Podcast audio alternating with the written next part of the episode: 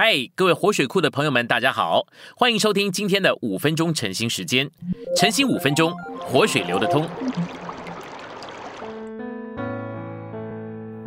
今天我们有一处经节，提摩太前书六章十七到十九节。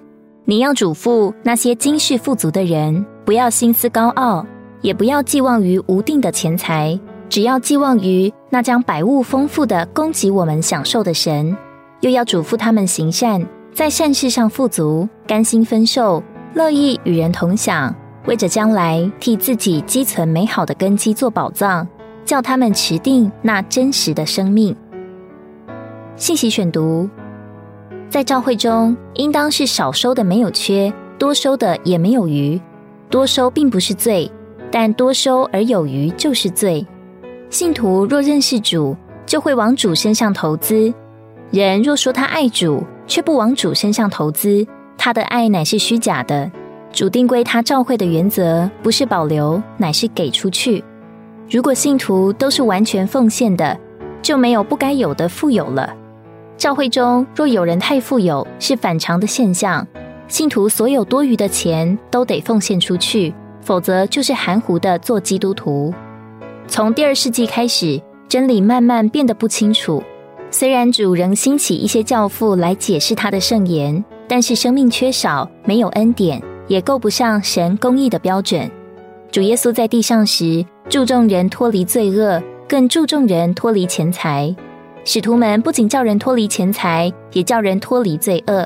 所以基督教的根基是建立在这两面上。一个人如果继续活在罪人中做罪人，固然不能做基督徒。他如果继续活在钱财中，也不能做基督徒。基督徒容让罪固然不像样，基督徒容让钱财和世界也是不像样。信徒要侍奉主，在消极方面总要先脱离罪恶和钱财。然而到了第四季，教会把世界带进来，并且渐渐在钱财的事上放松，就变得富有，结果就改变了起初主耶稣和使徒们所传的道。教会仍然教训基督徒不该犯罪，但容让信徒可以做财主。堕落是没有尺寸的。以后每况愈下，到了第六世纪，教会变做了天主教，不仅容让钱财，也开始容让罪恶。到了一个地步，人积攒钱财以致富，而在属灵的事上贫穷无比。但在教会最黑暗的时候，神仍在做他恢复的工作。首先，在天主教里产生了反应。圣方济原来是富人之子，在数天之内变卖一切，周济穷人，自己实行自愿贫穷的生活。这给我们看见，钱在基督徒的身上必须要解决。若不解决，主在教会中就没有路。教会堕落，也就是因为经济的原则跑进教会里。到了十六世纪，神恢复的流显明于路德马丁，在教会堕落九百年后。更正教重新起手，看见基督徒应当脱离罪。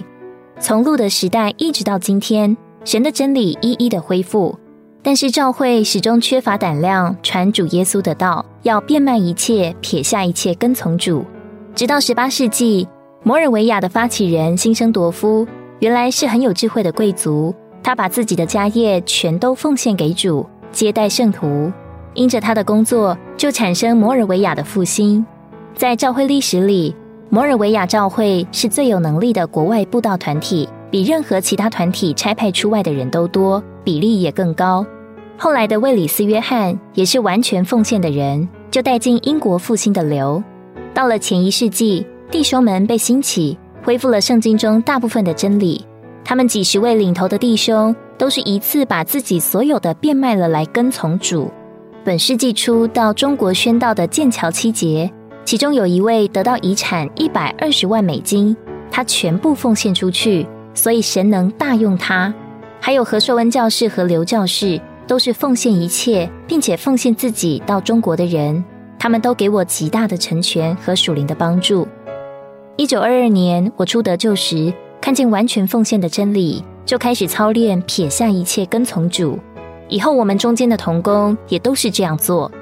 一九四三年在烟台。圣灵其实厉害的做工，不仅呼召个人，更是呼召召会。许多弟兄姊妹顺服圣灵的感动，纷纷奉献一切为着主。以后这个流到了上海，其他地方跟上去就带进复兴的流。因此，今天的教会好像比不上使徒时代的教会。实际上，教会越来越往成熟的地步走，因为幕后的荣耀要大过先前的荣耀。以弗所四至五章所启示荣耀的召会，今天比使徒时代更近了。盼望我们都蒙神怜悯，肯忠信跟随主今天的路，答应圣灵对召会的呼召，奉献一切给主与他的召会，好成为得胜者。这将会带进召会全体的侍奉和国度福音的广传。今天的晨兴时间，你有什么摸着或感动吗？欢迎在下方留言处留言给我们。